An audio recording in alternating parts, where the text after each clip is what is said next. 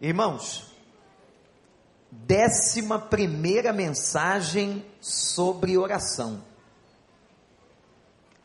Nós começamos no último domingo de 2015, passamos a noite da virada, estamos aqui.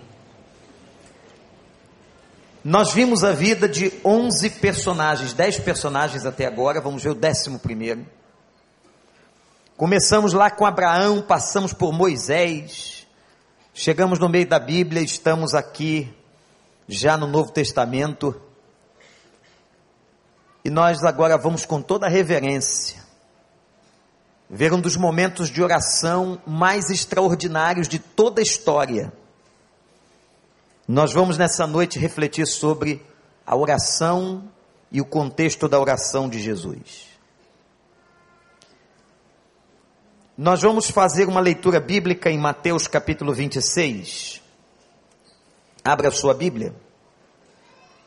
Mateus 26, versículo de número 36. Você já viu na sua Bíblia que quando você está olhando para um texto, as Bíblias hoje são altamente sofisticadas. São Bíblias que têm indicações de estudo, trazem o tema. Stephen Langston, há muitos anos atrás, dividiu a Bíblia em capítulos e versículos. É claro que a Bíblia não foi escrita assim. Capítulo 1, versículo 1, versículo 2, isso foi feito muito tempo depois, no século XIX. E facilitou muito a nossa vida. Não há qualquer problema. E as Bíblias hoje são tantas no Brasil, graças a Deus, que nós já tivemos um problema muito sério de leitura da Bíblia em vários países do mundo. Elas são tão sofisticadas que você pode fazer o que a gente vai fazer agora. Nós vamos fazer uma análise comparativa de textos. Nós vamos ler esse texto em Mateus, depois nós vamos ler esse texto em Lucas. É o mesmo acontecimento sobre duas óticas. Por isso que são quatro evangelistas. Lucas é mais detalhista porque por ser médico de profissão, e todo médico tem a tendência a ser mais detalhista, ele escreve com muitos detalhes a história da vida de Jesus. Nós vamos ler agora Mateus 26, 36, na experiência de Jesus quando ele foi orar no Getsemane. Diz a Bíblia: Então Jesus foi com seus discípulos para o lugar chamado Getsemane e lhes disse: Sentem-se aqui enquanto vou ali orar. Levantando, levando consigo Pedro e dois filhos de Zebedeu, começou a entristecer-se e a angustiar-se.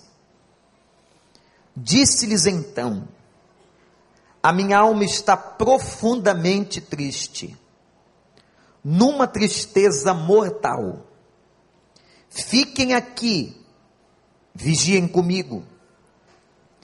Indo num pouco mais, um pouco mais adiante, prostrou-se com o rosto em terra e orou: Meu pai, se for possível, afasta de mim este cálice. Contudo, não seja como eu quero, mas sim como tu queres. Depois voltou aos seus discípulos e os encontrou dormindo. Vocês não puderam vigiar comigo nem por uma hora? perguntou ele a Pedro. Vigiem e orem, para que não caiam em tentação. O espírito está pronto, mas a carne é fraca. E retirou-se outra vez para orar. Meu pai, se não for possível, afastar de mim este cálice sem que eu o beba, faça-se a tua vontade. Quando voltou de novo, os encontrou dormindo, porque seus olhos estavam pesados. Então os deixou novamente e orou pela terceira vez, dizendo as mesmas palavras. Depois voltou aos discípulos e lhes disse: Vocês ainda dormem e descansam? Chegou a hora, eis que o filho do homem está sendo entregue nas mãos de pecadores. Levantem-se e vamos. Aí vem aqueles, aquele que me trai. O evangelista Lucas apresenta o mesmo texto no capítulo 22. Ande um pouquinho com a sua Bíblia.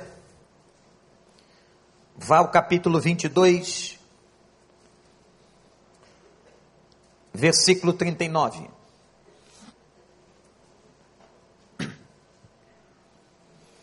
Como de costume, Jesus foi para o Monte das Oliveiras e os seus discípulos o seguiram. Chegando ao lugar, ele lhes disse: Orem para que vocês não caiam em tentação. Ele se afastou deles a uma pequena distância, ajoelhou-se e começou a orar. Pai, se queres, afasta de mim este cálice, contudo não seja feita a minha vontade, mas a tua. Detalhe diferente da leitura de Mateus. Apareceu-lhe então um anjo do céu que o fortalecia. Estando angustiado, ele orou ainda mais intensamente e o seu suor era como gotas de sangue que caíam no chão. Quando se levantou da oração e voltou aos discípulos, encontrou-os dormindo dominados pela tristeza. Por que estão dormindo? Perguntou-lhes. Levantem-se e orem para que vocês não caiam em tentação. Que o Espírito de Deus nos abençoe. Certamente, gente, uma das orações mais importantes de Jesus Cristo, você vai encontrar no Novo Testamento um hábito muito importante em que ele orava sempre, estava sempre orando. E os textos declaram que ele então vai levar os seus discípulos, alguns deles, para esse momento face a face, para esse momento de intimidade, e que nos ensina tanto sobre uma vida de oração.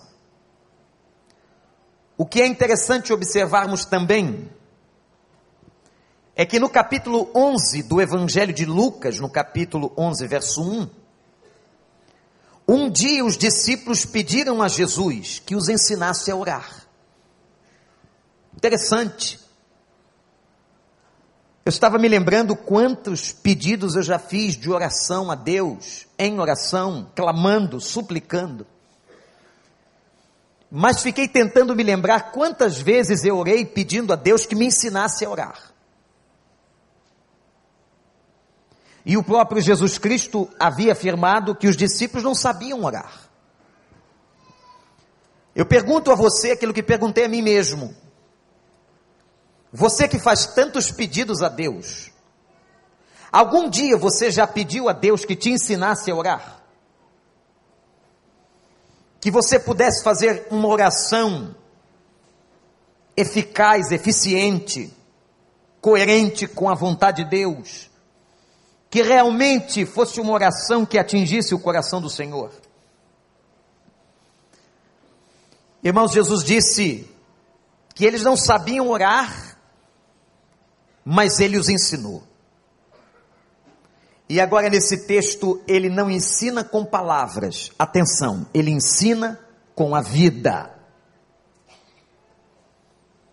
Por várias vezes na pedagogia de Jesus, ele ensina com a vida é muito mais importante a gente ensinar com a vida. Porque há pessoas que são ótimas, catedráticas, em ensinar com palavras. Mas bem-aventurado o homem e a mulher que ensinam com a vida. Eu quero dividir esse texto em alguns pontos importantíssimos. O primeiro deles foi o convite que Jesus fez para que eles fossem ao jardim de oração. Versículo 39 do Evangelho de Lucas, ele declara que esse era um costume de Jesus. E ele então os leva ao Monte das Oliveiras, numa região do monte chamada Getsemane, ou Getsemani. Quem já foi alguma vez a Israel, sabe que o Monte das Oliveiras está em frente à cidade. É uma visão espetacular. Ao subir o Monte das Oliveiras, você vê toda Jerusalém. E era por isso que Jesus ia para lá, não apenas por causa do sossego, mas porque várias vezes ele orava contemplando o povo, aquela cidade por quem ele tanto clamou. O Monte das Oliveiras é um monte muito grande, mas há um pedaço do monte chamado de Getsemane ou Getsemani, que é uma região de plantação de azeitona. Olha que interessante. E aqui os descendentes de português, espanhóis, sabem de onde vem uma boa azeitona. E ali naquele lugar, onde se cultivava azeitona, se prensava azeitona. E a prensa das azeitonas produz o óleo, produz o azeite de oliva da melhor qualidade que era usado de muitas maneiras na cultura alimentar e na vivência daquele povo. A palavra Getsemane significa lugar de prensar azeitonas. Vejam que emblemático o lugar que Jesus escolhe para levar os discípulos. Ele vai para o lugar da prensa no Monte das Oliveiras, fora do muro da cidade, e ele naquele lugar começa a derramar sua alma diante de Deus. E a gente aqui começa a aprender com ele. Presta muita atenção sobre o que eu vou dizer para você, meu irmão. Que a gente primeiro aprende com Jesus disciplina de oração. Se você quer ser um homem, uma mulher de oração, tem que haver disciplina. Eu disse hoje pela manhã e repeti aqui, agora à noite, que nós temos a tendência de esquecer os nossos votos.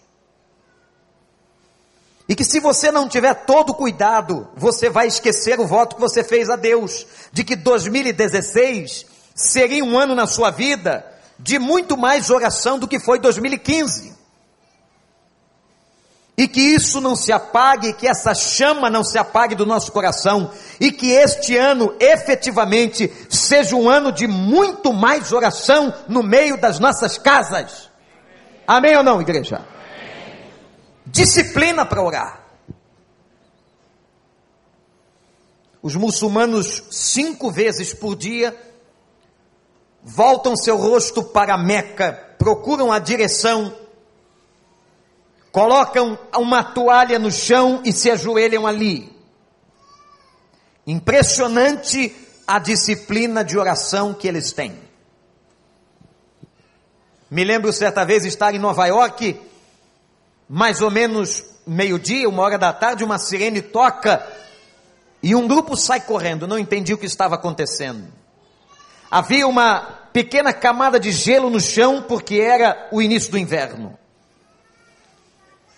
E os homens se ajoelharam e começaram a fazer orações. Eu perguntei a um comerciante de um pequeno lugar que ali estava quem eles eram e ele disse: são islâmicos.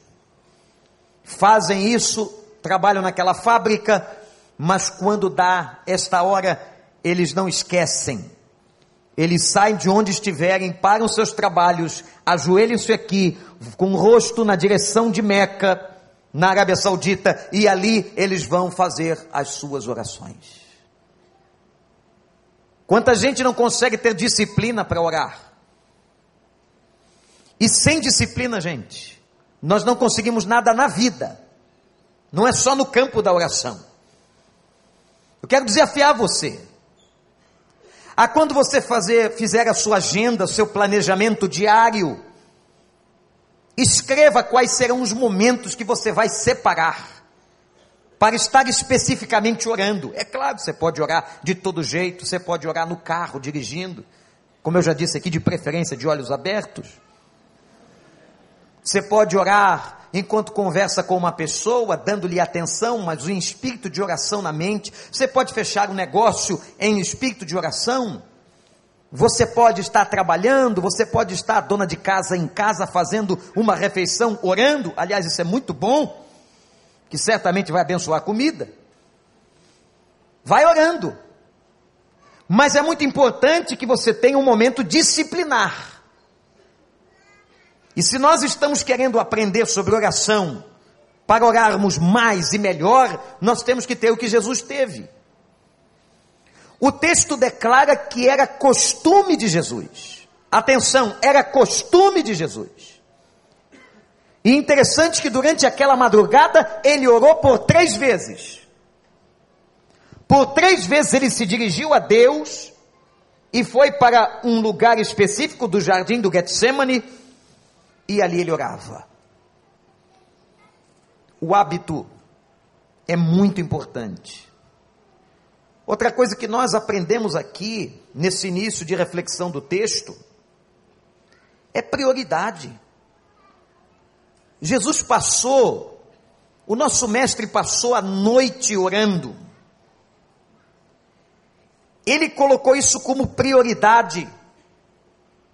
Ele renunciou todas as coisas. Ele renunciou, inclusive, o um momento de descanso, de sono. Hoje, gente, vai ter horas que nós vamos ter que renunciar. Tem gente que tem insônia de madrugada. O que, que você faz quando você acorda de madrugada? Hein? Come. Eu vou ver televisão. Faz isso não. Se você teve uma experiência de insônia, se é constante, vai para o médico, mas se não, se você teve uma experiência de insônia, Deus te acordou numa madrugada, quem sabe Ele não está chamando você para entrar na presença dEle?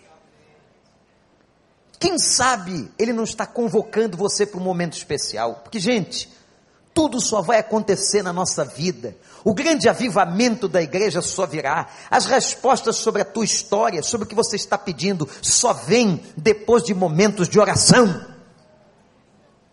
De clamor em que você vai se colocar, vai se rasgar diante de Deus. Aproveite, tenha disciplina, dê prioridade à oração. Nós estamos num mundo em que nós fazemos tudo o tempo todo, andamos rápido o tempo todo. A vida é uma loucura. A gente corre, corre, corre e às vezes não sabe para onde está indo. Esses dias encontrei uma família correndo, correndo.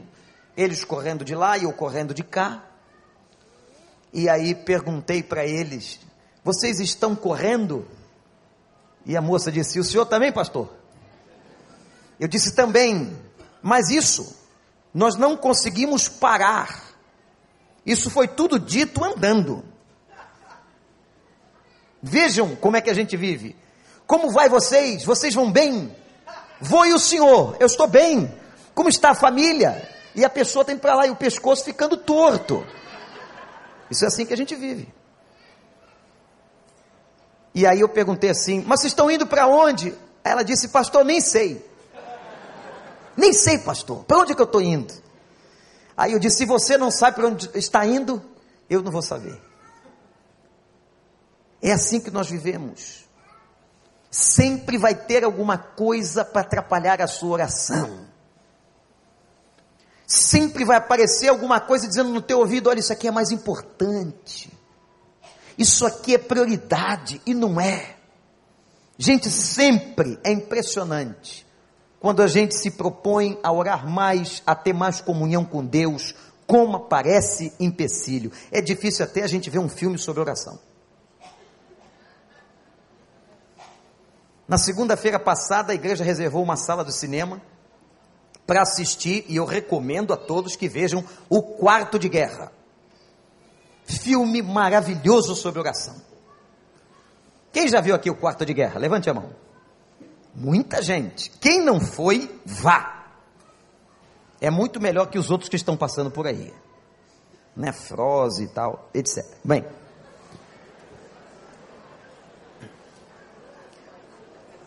Nós fomos para o cinema, eu nunca vi aquilo acontecer. Trezentas e poucas pessoas no shopping para entrar na sala de cinema. Quando a gerente chama a Marivone e a mim, diz assim: Olha, estamos tendo um problema. Qual é a sessão de cinema por aí que dá problema? Quem conhece? E eu disse: Qual é o problema? O problema é o seguinte: este filme é de um outro circuito de cinema. Nós pedimos a São Paulo, São Paulo mandou o filme, o filme está aqui, só que nós estamos desde de manhã pedindo o código de acesso do filme e não temos. O filme está na máquina, mas nós não temos o código. Irmãos, eu fiquei tão feliz com aquela notícia, vocês não têm ideia. Eu disse: tem 300 pessoas sentadas na sala do cinema. Como que vocês, de um circuito de cinemas respeitado num shopping da cidade do Rio de Janeiro, não tem o código de acesso? A moça começou a chorar. Vocês imaginem como eu fui assim, bem. bem direto com ela, não é? Você começou a chorar. Eu disse: emotiva ela. Não falei nada, já está chorando. Né? E ela, o que vou fazer? Eu falei: não sei. Vamos lá dentro dizer a todo mundo, e você vai junto, falei para o gerente, e você diz para eles que você não tem o código. E o que vai acontecer, pastor? Eu falei, não sei. Não tenho a mínima ideia do que pode acontecer. Um levante, uma revolução. Crente não costuma quebrar sala de cinema, mas vai que. Infiltrado no um filho das trevas aparece para quebrar alguma coisa. O homem foi comigo, irmãos, ele estava se pelando de medo, para não dizer outra coisa. Eu disse, irmãos, não haverá filme porque não temos o código. Eu fui muito rápido na comunicação, disse ele vai explicar tudo. O homem explicou e a multidão você vê aquela satisfação, aquela alegria. Ele gritou logo um lá de cima: E o estacionamento? Quem vai reembolsar? Crente é uma beleza. É de uma educação, de uma fineza. O estacionamento deve custar uns 5, 7 reais. O cara está se sentindo muito lesado. Um prejuízo enorme.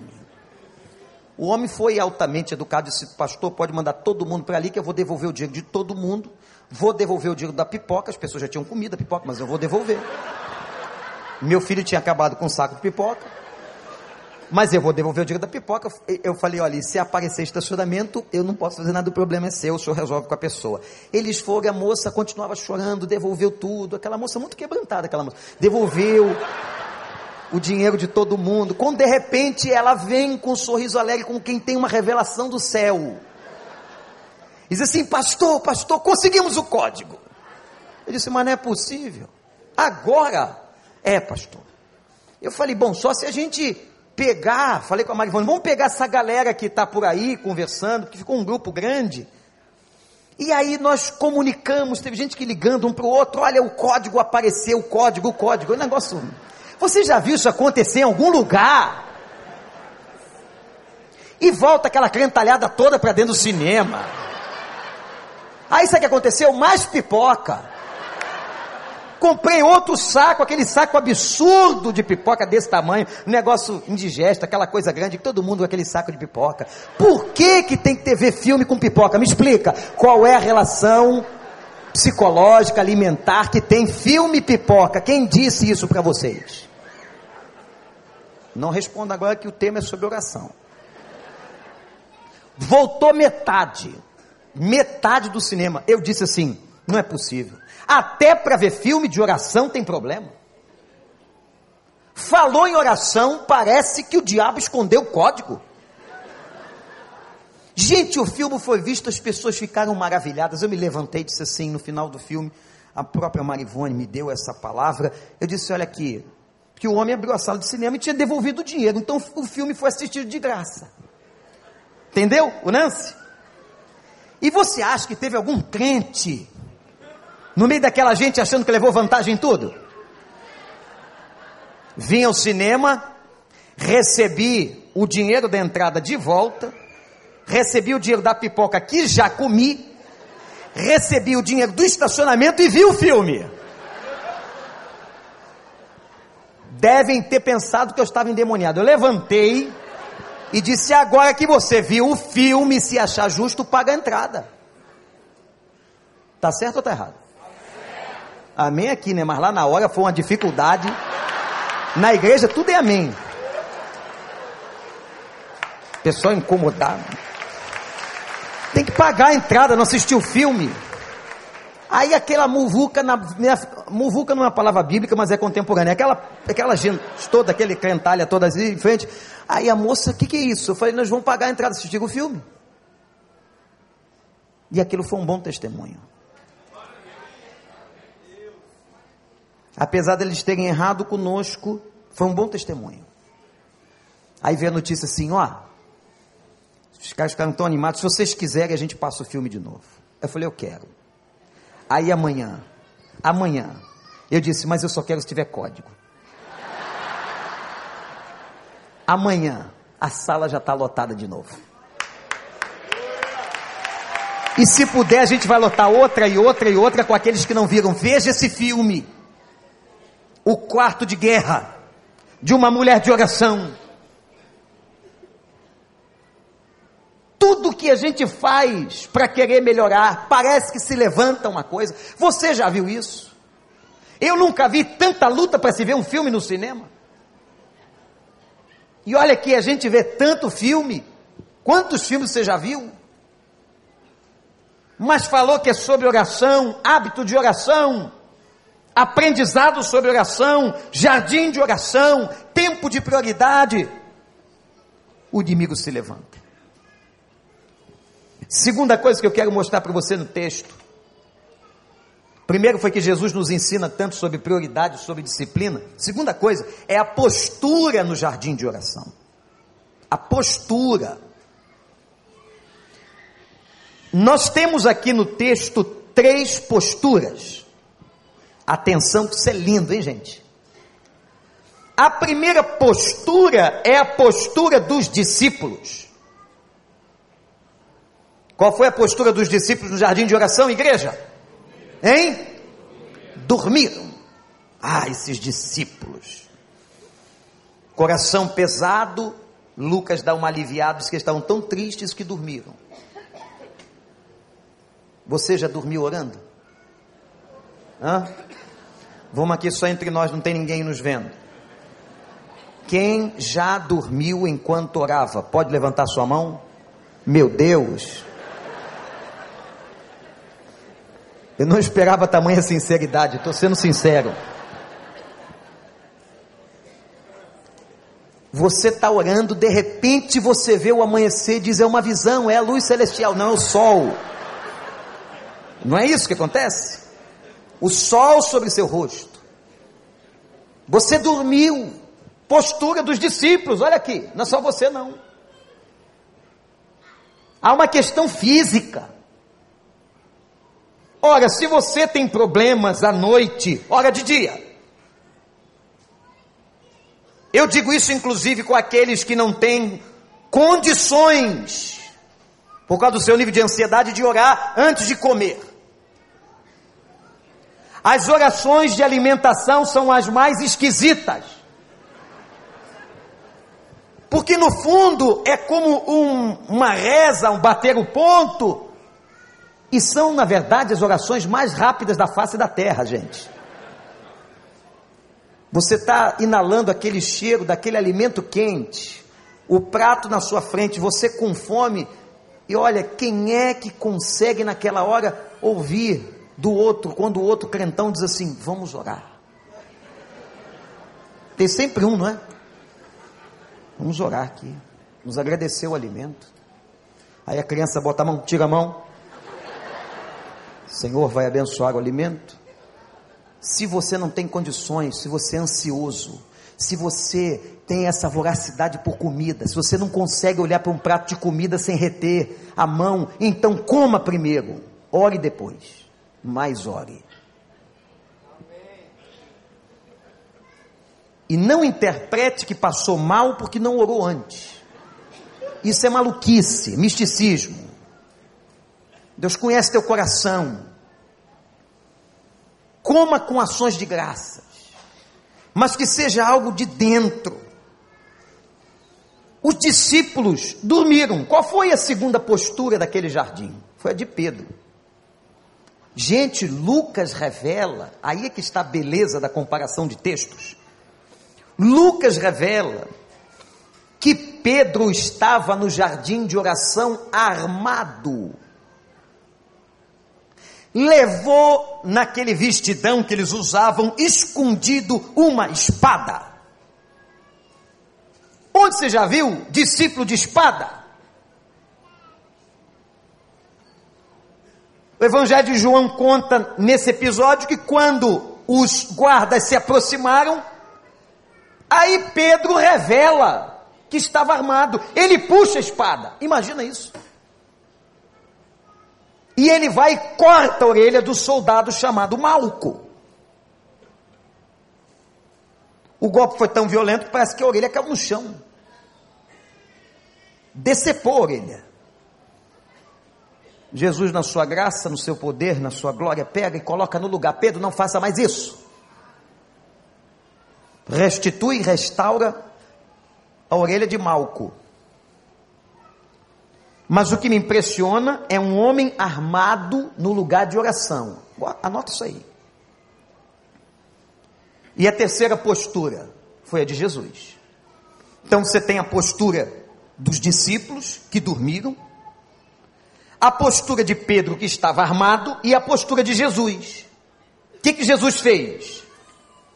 Por três vezes foi a presença do Pai, fica de joelhos, e a sua oração é tão intensa que acontece um fenômeno e ele chega a suar gotas de sangue. Perguntem depois aos médicos se isso é possível. Ele sua gotas de sangue, tal a intensidade e a Bíblia diz assim: que ele estava em profunda agonia. Profunda agonia. Com a alma rasgada. Talvez Jesus tenha chegado ali no lugar mais profundo que um ser humano pode chegar na sua vida. Ele não estava no campo de prensar azeitonas? Jesus estava sendo prensado pelo momento que passaria. Ele estava em agonia. Ele ora com tanta intensidade que vieram as gotas de sangue. Diante dessas três posturas, qual deve ser a nossa postura de oração? A nossa postura tem que ser a postura de um homem de joelhos e quebrantado, de uma mulher orando com intensidade, como disse Paulo aos Tessalonicenses: orem sem cessar. Repete comigo: orem sem cessar. Orem sem cessar. Mas alguma coisa que está no texto do Getsemane importante sobre oração que parece que anda junto com oração, que chama-se o vigiar. Vigiem. Teve uma época que os nossos irmãos pentecostais usavam muito essa frase. Vigia, irmão. Interessante. Vigia, irmão. Isso falado por um crente de repente com firmeza até assusta. Vigia, irmão. Abre teu olho. Porque tem muita gente dormindo. O sono da mornidão espiritual. Vigia. Não é só orar, mas é estar atento. O que é vigiar? Anote isso, não se esqueça nunca mais. Vigiar é ter percepção espiritual do ambiente onde nos encontramos. Vigiar é ter atenção sobre o que está acontecendo ao nosso redor e ao nosso derredor. Você vai fazer um negócio, está orando, vigia, observa os movimentos das pessoas, observa as falas dos negociantes, dos que vão assinar contrato com você. Vigia para que o Espírito Santo possa te revelar toda a verdade. Agora, se você se entrega ao sono, se você dorme, você não está atento. E Jesus disse assim: o espírito humano pode estar pronto, mas a carne é fraca. Vigia. E olha que coisa linda. De joelhos, vigiando, e você não pode ir para o jardim de oração armado. Esse detalhe aqui é de uma beleza bíblica impressionante. Você pode estar orando armado. Isso é metafórico. Como é que eu posso estar orando armado, pastor? Você pode estar orando armado de incredulidade, por exemplo. Você está orando dizendo assim: será que Deus me ouve? Isso é orar armado. Tomado de sentimentos de inferioridade. Será que Deus olha para mim? Ele olha para os outros. Mas será que ele olha para mim? Quando você ora armado, você pode estar perdendo a bênção. Porque você pode estar orando, desconfiando, orando sem fé, orando com uma profunda baixa autoestima. Outros estão orando e dando suas próprias respostas. Isso é orar armado. Eu estou orando aqui, mas Deus vai fazer assim, não vai adiantar nada, vai fazer assim.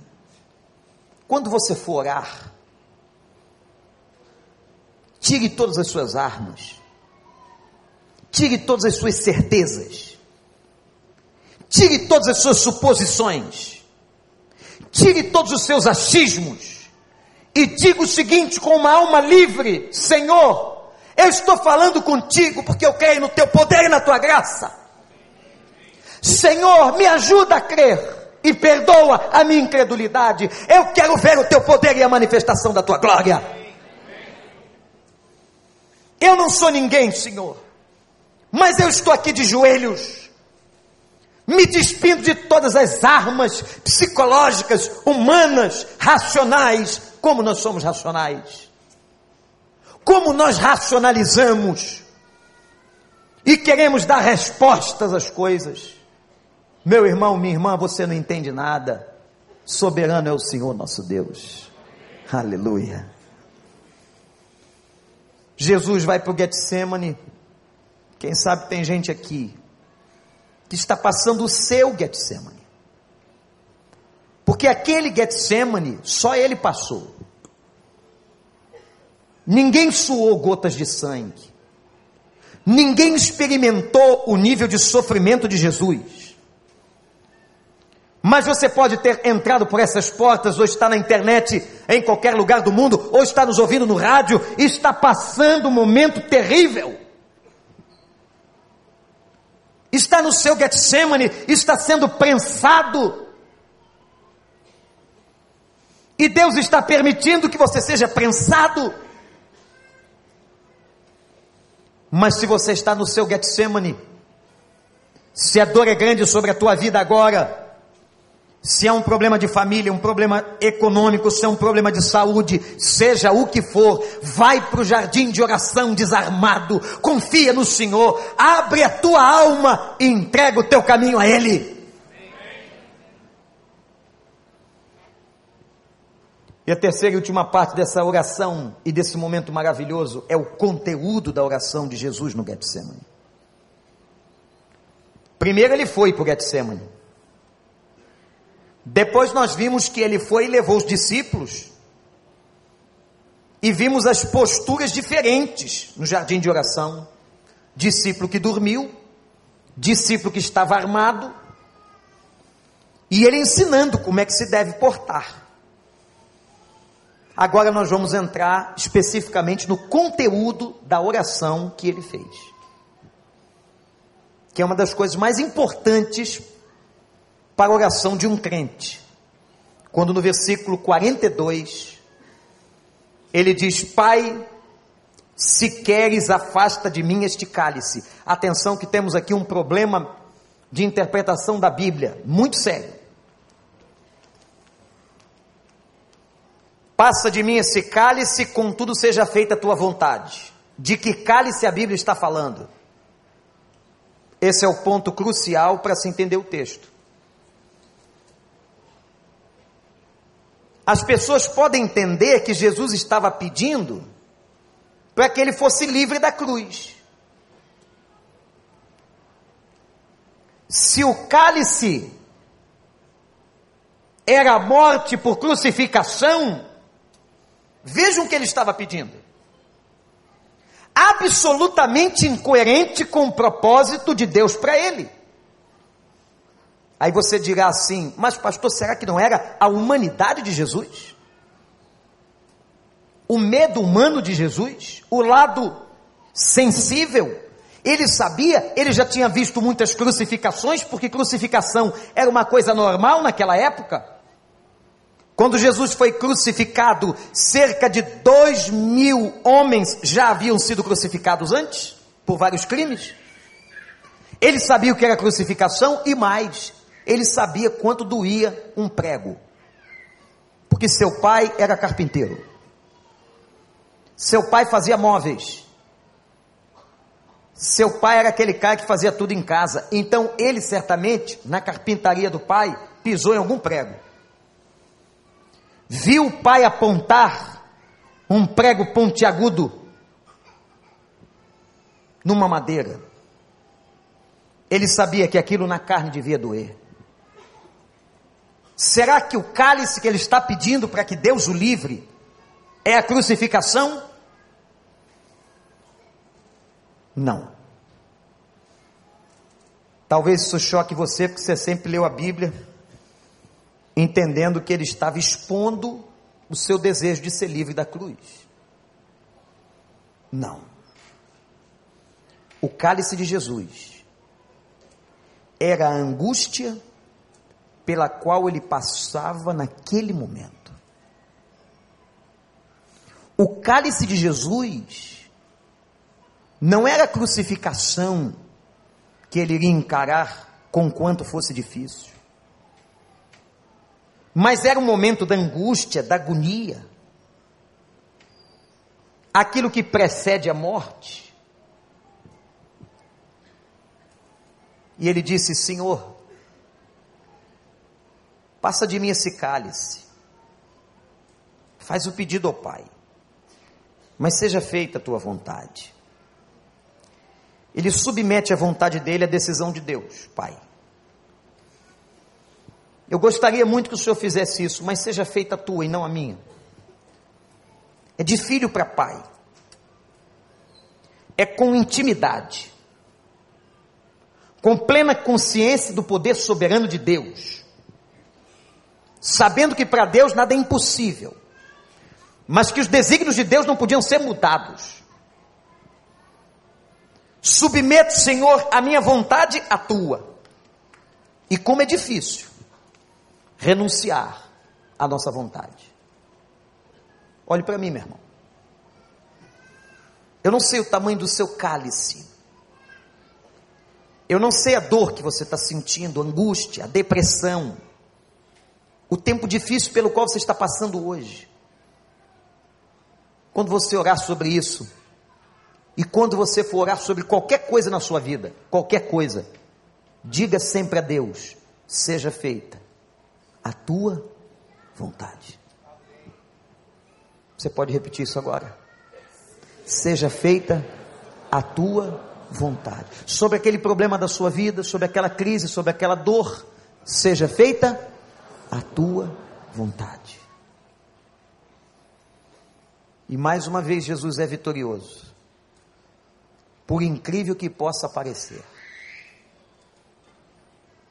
Ele é tão vitorioso que o Pai o atende.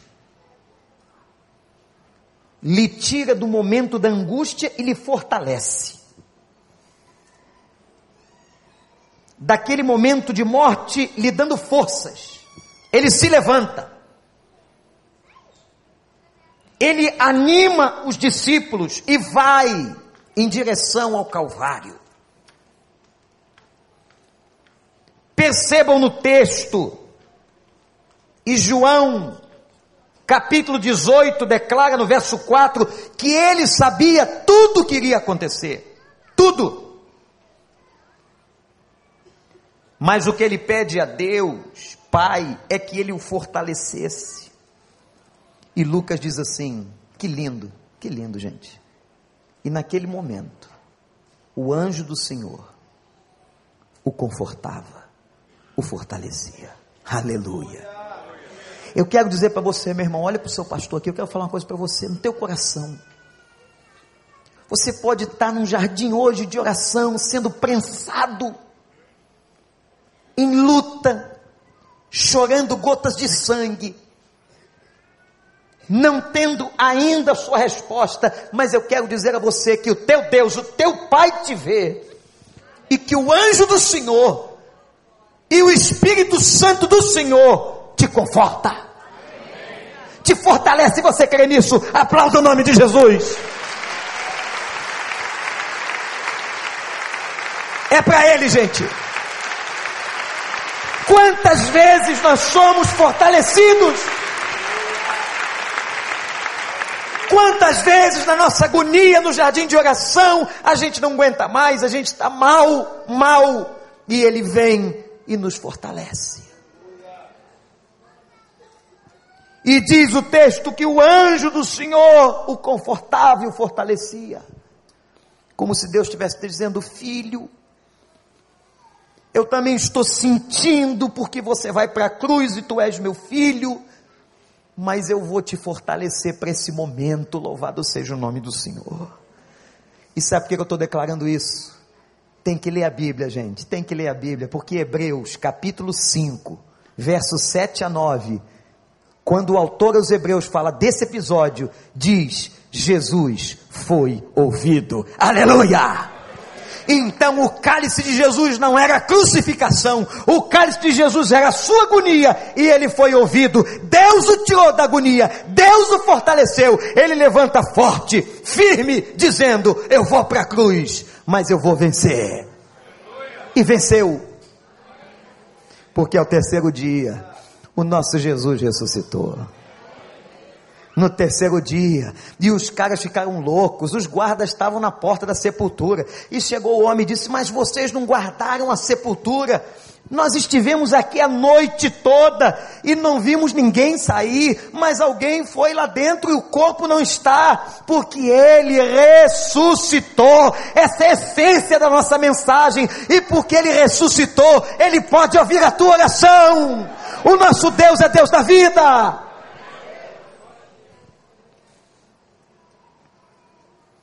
O cálice de oração, da angústia, da depressão passou. Irmão, minha irmã, você que veio aqui hoje à noite, leva isso no teu coração para sempre.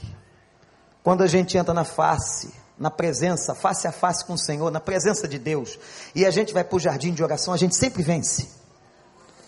Guardou isso aí? Pode anotar aí na tua Bíblia, na capa da Bíblia, você não esquecer. A gente sempre vence. Não foi o pastor Wander que falou, não, foi a palavra. Lá em Romanos 8, 28, somos mais do que vencedores em Cristo Jesus, nosso Senhor. Todas as coisas cooperam para o bem daqueles que amam a Deus. Sempre quando você entrar no jardim de oração, você vai vencer.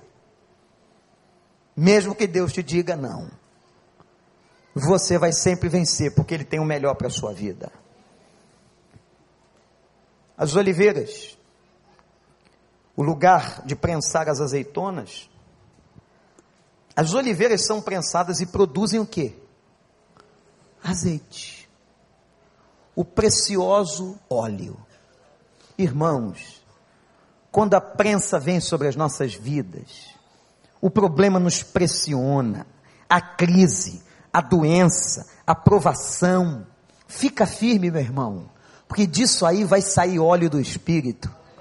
Disso aí vai sair graça, e você não vai sair amassado, não, tu vai sair vitorioso, lavado nesse óleo do Espírito Santo de Deus, cheio de unção. Se mantenha de joelhos, se mantenha quebrantado, se mantenha vigiando, se mantenha desarmado, porque Ele vai te abençoar. Que Deus nos ensine a orar como Jesus, a nos curvarmos na presença do Pai, quebrantados, de joelhos e tendo a ousadia de dizer: Pai, eu submeto a minha vontade à tua vontade. Eu quero nessa noite que você pense num aspecto que talvez esteja atrapalhando sua vida. Sabe por que, que algumas coisas não estão andando aí como você gostaria? Porque você não fez essa oração. Porque você não entregou o teu Isaac o teu filho. Porque você não entregou a coisa mais importante. Porque você ainda não disse: seja feita a tua vontade, Senhor. Enquanto você estiver batendo o pezinho, querendo que aconteça o que você quer, talvez a coisa não funcione. Mas quando Deus vê o teu coração livre, e você dizendo, seja feita a tua vontade, é aí que Deus vai te abençoar.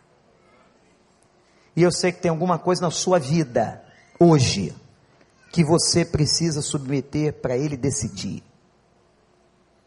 E que você tem tentado decidir, você tem tentado responder, você tem tentado dar a resposta, mas você tem que dizer para Ele: Eu quero esperar a tua resposta. Feche os seus olhos, recline a sua fronte diante do Senhor. Jesus no Getsemane. E você agora no teu Getsemane.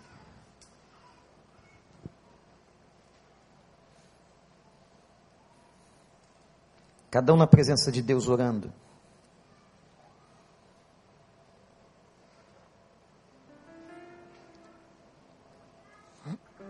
O que é que você ainda não entregou? não submeteu. Ah, pastor, eu gostaria tanto que ele me respondesse como eu penso. Mas ele quer ouvir de você, Pai, seja feita a tua vontade. Seja feita a tua vontade.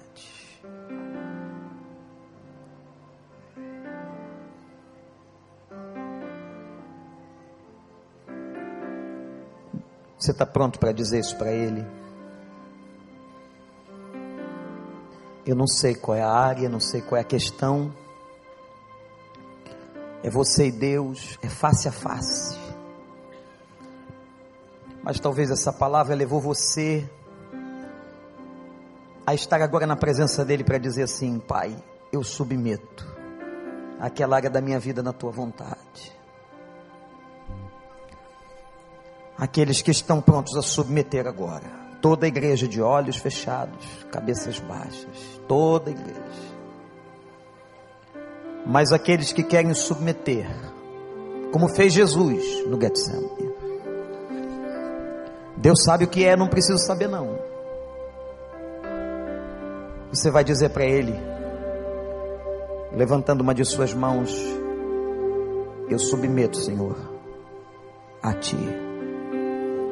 O Senhor sabe o que é. Levanta bem alto a sua mão. Graças a Deus. Graças a Deus. Pessoas que nos visitam, você que está na internet, você que veio aqui essa noite. Graças a Deus, graças a Deus. Ó oh Deus, seja feita a tua vontade. Eu olho para a cruz para a cruz eu vou do seu sofrer participar. A sua obra vou cantar. meu Salvador. Na cruz mostrou Ninguém se movimente, vamos apenas ficar em pé na presença de Deus, cantando. Eu quero convidar a todos aqueles que levantaram suas mãos, eu quero orar com você, vem aqui à frente. Sai do seu lugar aqui no meio, à direita, lá na ponta à esquerda. Cheguem para cá. Vem, vem aqui. Cheguem bem perto. Deus abençoe. Deus abençoe. Deus abençoe. Deus abençoe. Deus abençoe. Vem, pode vir. Você que levantou sua mão dizendo: Eu submeto a Deus. Eu submeto a minha vida a Deus. Seja feita a vontade dEle. Só dEle Cheguem bem para frente, irmãos, para que outros possam se aproximar. Venham, venham. Graças a Deus. Louvado seja o nome do Senhor. Você que está no seu Getsemane, sendo prensado.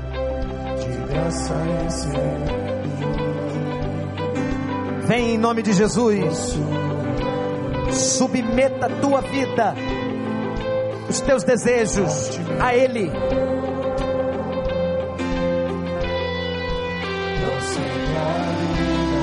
Você que está no Getsemane. Eu estava condenado.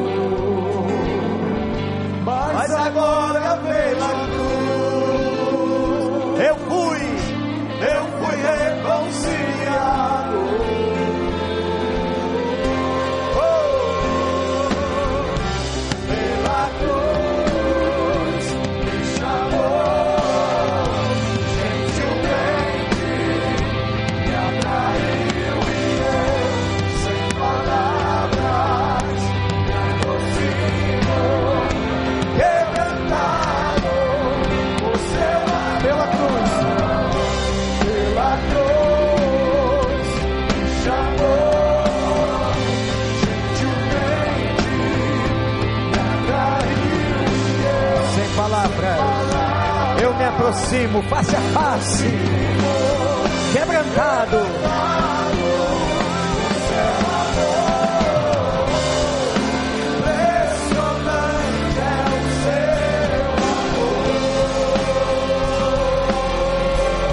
Me redimiu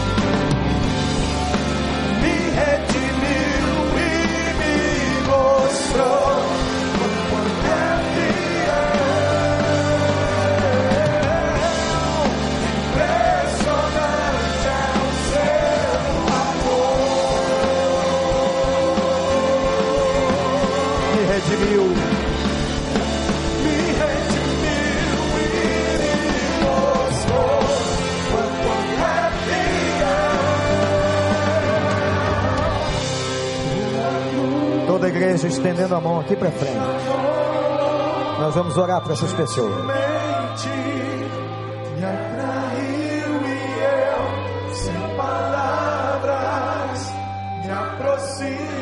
Quebrantado. Quebrantado por seu amor. Os crentes estendam as mãos para frente para a gente orar com imposição de mãos sobre essas pessoas. Eu vou dizer, tem muita gente aqui quebrantada, chorando, está no seu jardim, está no seu Getsemane. Eu quero dizer uma coisa para você que veio aqui, se desarme agora. Guarda a tua espada. Guarda as tuas defesas. Guarda as tuas respostas. Guarda. Guarda os teus achismos. E diz a Ele: Seja feita a tua vontade, faz o que o Senhor quiser. Porque tua vontade, diz a Bíblia, é boa, agradável e perfeita. Senhor meu Deus, inclina os teus ouvidos à oração dos teus servos. Olha para esse povo aqui na frente, Senhor, que está passando o seu Getsemane, que está no lugar de ser prensado, chorando, alguns em agonia de espírito, como teu filho teve naquela noite no jardim, mas que agora, Senhor, imitem a postura dele que possam continuar firmes, vigilantes, orando, não desistindo nunca. Ó oh, Deus, não os deixe desistir. Que estejam agora desarmados, ó oh, Pai. E tu sabes qual é a área que eles estão trazendo na tua presença. Eu te suplico em nome de Jesus, seja feita a tua vontade. O gesto que os meus irmãos fizeram de levantar as mãos e virem aqui, eles estão submetendo, eles estão entregando, eles estão dizendo: Eu entrego a Deus a minha vontade e que a tua vontade, boa, agradável e perfeita, seja realizada na vida deles, Senhor. Enxuga dos olhos as lágrimas, Senhor, age no profundo do coração, que saiam daqui fortalecidos, como Jesus saiu, ele saiu forte ele foi em direção aonde o Senhor queria que ele fosse. Ele venceu. Pai, que eles vençam. Que o Senhor os fortaleça. Que os anjos do Senhor acampem-se ao redor deles. Que a tua presença e a presença do teu Espírito seja derramada. Que sejam fortalecidos no teu poder e na força do teu poder. Eu oro pelos meus irmãos e irmãs, aqueles amigos que estão aqui, quem está na internet, quem está no rádio. Ó oh, Deus, em nome de Jesus, faz aquilo que nós não podemos fazer. E nós já te agradecemos, Senhor. Nós já te agradecemos pela vitória. Louvado seja o nome do Senhor. Em nome de Jesus, que venceu Getsemane. Todo o povo de Deus diz: Amém. Amém.